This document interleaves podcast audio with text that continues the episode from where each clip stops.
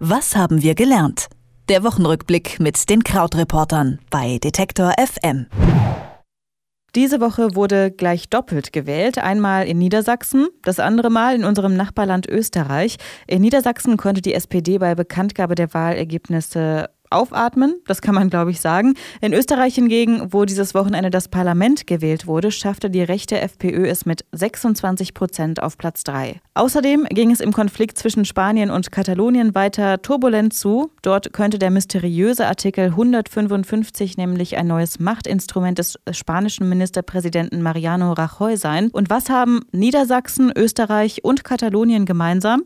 Überall kochen die Frauen für die Männer. Das sagt zumindest das äh, Statistische Amt der Europäischen Union in einer neuen Digitalbroschüre mit dem Titel Das Leben von Frauen und Männern in Europa. Zusammen mit Christian Fahrenbach von den Krautreportern werfen wir mal einen genaueren Blick auf die Themen der Woche. Hallo Christian. Sehr schön, ja, hallo. ich würde sagen, wir fangen mal bei uns in Deutschland an.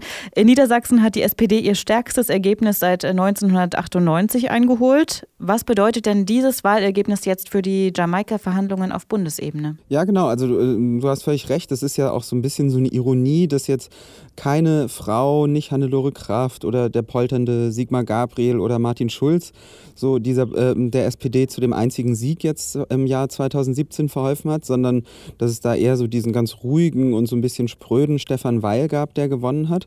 Für die SPD erstmal ist es natürlich so ein Aufatmen. Sie kann noch Wahlkämpfe gewinnen und Wahlkämpfe auch rumdrehen. Die haben ja sehr stark hinten gelegen im August noch. So zwölf Punkte waren das ungefähr in den Umfragen. Und ähm, diese neu gewonnene Stärke ist natürlich auch gut für für die äh, für den Bund und für das Auftreten im Bund jetzt als Oppositionspartei.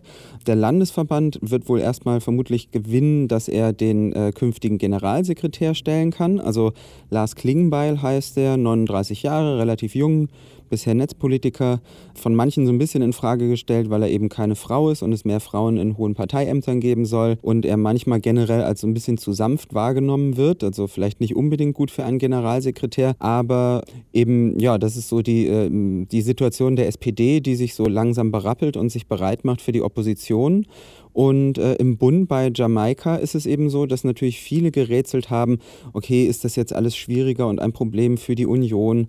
Ist das gut oder schlecht für FDP und Grüne? Und jetzt haben aber eigentlich die Sondierungsgespräche diese Woche gezeigt, dass man sich eben doch ganz gut miteinander unterhalten kann. Also es gab ja zuerst so ähm, Zweiergespräche jeweils und jetzt heute das erste große Treffen. Es sieht jetzt so aus, dass es halt in zwölf Sondierungsgruppen zu Einzelthemen eben besprochen werden soll, wie eine eine Koalition aus CDU, CSU, FDP und Grünen aussehen könnte.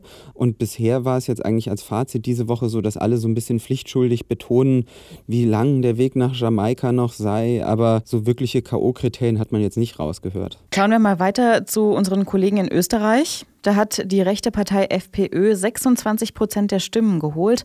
Und jetzt stellen sie erste Forderungen im Falle einer Regierungsbeteiligung. Unter anderem will sie den Innenminister stellen. Was würde das denn für Österreich bedeuten? Genau, also das Innenministerium ist natürlich das Ministerium, das über Polizei und Sicherheit entscheidet im Wesentlichen. Also das ist natürlich dann so ein Ministerium, das für eine Partei wie die FPÖ, das sind ja Rechtspopulisten, sehr prestigeträchtig werden kann, weil man da stark ausdrücken kann, welchen harten Kurs man fährt. Und ähm, es sah ja nach der Wahl sehr schnell so aus, dass ähm, ÖVP und FPÖ zusammengehen. Also ÖVP, Österreichische Volkspartei, das ist äh, die konservative Partei dort, das ist die mit Sebastian Kurz an der Spitze, 31 Jahre, also super jung, vermutlich bald der jüngste EU-Regierungschef von allen Ländern. Und eben FPÖ, also Freiheitliche Partei Österreichs, die ähm, eben von Heinz-Christian Strache angeführt wird und die eben ja tatsächlich sehr stramme Rechtspopulisten sind.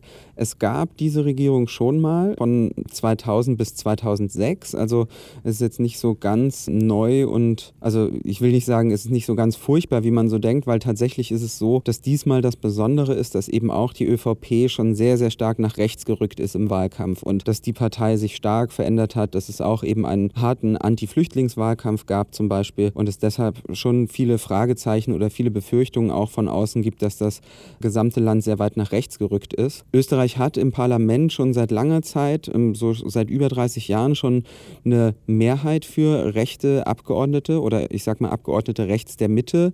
Aber jetzt eben ist es so, dass sich das so deutlich wie nie zuvor auch in der Regierung vermutlich äußern wird. Nach dem gescheiterten Referendum in Katalonien gerät jetzt seit neuestem der Artikel 155 der spanischen Verfassung in den Fokus.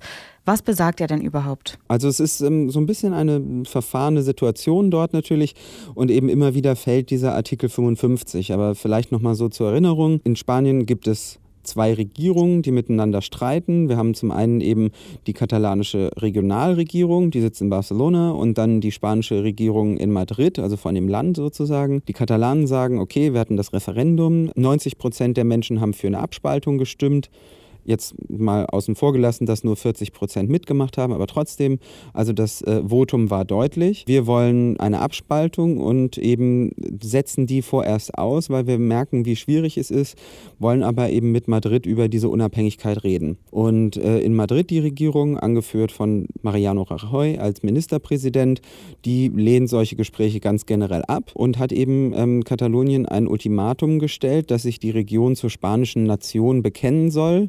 Das ist gestern verstrichen. Und jetzt will eben Rajoy ab morgen diesen Artikel 155 anwenden. Und das ist ein Artikel, der im Prinzip beschreibt, wie so eine Region quasi, ich sag mal, heim ins Reich kehren soll. Also wie sie sich zu verhalten hat und was dann gemacht werden kann, wenn sie, ähm, wenn sie das eben nicht tut. Also zum Beispiel kann er dann gemäß Artikel 155 die Regionalregierung absetzen und Neuwahlen in Katalonien ausrufen. Und das ist natürlich noch ein viel größeres Chaos, weil das wollen die ja auch überhaupt nicht. Also man würde sich da noch weiter voneinander entfernen. Viele sagen jetzt, dass es eben so eine Vermittlung von außen bedarf, dass halt eben die Konfliktparteien zusammenkommen und dieser Streit geschlichtet wird. Ähm, das sollte dann nicht unbedingt jemand aus der EU sein, denn die Europäische Union möchte ja, dass Katalonien Teil von Spanien bleibt.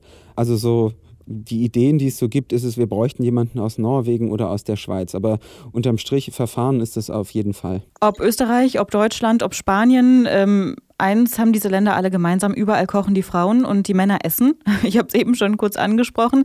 Zumindest, wenn man einer neuen digitalen Broschüre von Eurostat glaubt. Wir wissen aber ja doch, Unterschiede von Mann und Frau können hochpolitisch sein. Äh, kommt jetzt eine neue Feminismusdebatte auf uns zu? Was meinst du? Also auf jeden Fall ähm, würden diese Zahlen diese so eine Debatte hergeben und auch berechtigterweise, weil ehrlich gesagt mich schon überrascht hat, mit welcher Deutlichkeit ähm, da die Ergebnisse jetzt herausgekommen sind. Ähm, du hast ja schon den Namen genannt, falls es jemand nachschauen möchte. Ähm, das Leben von Frauen und Männern in Europa heißt das und bei Eurostat ist es verfügbar, diese Erhebung. Ähm, und eben die wichtigste Zahl oder die, sage ich mal, auffälligste Zahl, die dort kommuniziert wurde, war, dass 79 Prozent der Frauen in Europa täglich kochen und die Hausarbeit erledigen und nur 34 Prozent der Männer das machen. Also es ist tatsächlich noch ein Riesenunterschied. Die Geschlechterverhältnisse scheinen da sehr fest zementiert zu sein. Dafür so ein bisschen die ausgleichende Gerechtigkeit. Äh, Männer sind häufiger dick und sie trinken auch häufiger Alkohol. Also so, dass es da dann immer zu diesen Überschriften verleitet hat, die Frauen kochen und die Männer essen. Aber diese Broschüre äh, hat abgesehen von solchen äh, sehr knalligen Ergebnissen auch sonst wirklich viele interessante Sachen darüber, wer wie viel arbeitet, ähm, welche Bildung die Menschen haben äh, etc. und ist auch sonst einen Blick wert auf jeden Fall. Die politischen Verhandlungen nach den Wahlen in Niedersachsen und Österreich beginnen. Der Konflikt zwischen Spanien und Katalonien könnte mit der Aktivierung des Artikel 155 eine noch brisantere Wendung bekommen. Und Eurostat hat das Leben von Frauen und Männern in Europa analysiert. Über diese Themen der Woche habe ich mit Christian Fahrenbach von den Krautreportern gesprochen. Vielen Dank, Christian. Ja, vielen Dank. Ich gehe kochen. Was haben wir gelernt? Der Wochenrückblick mit den Krautreportern bei Detektor FM.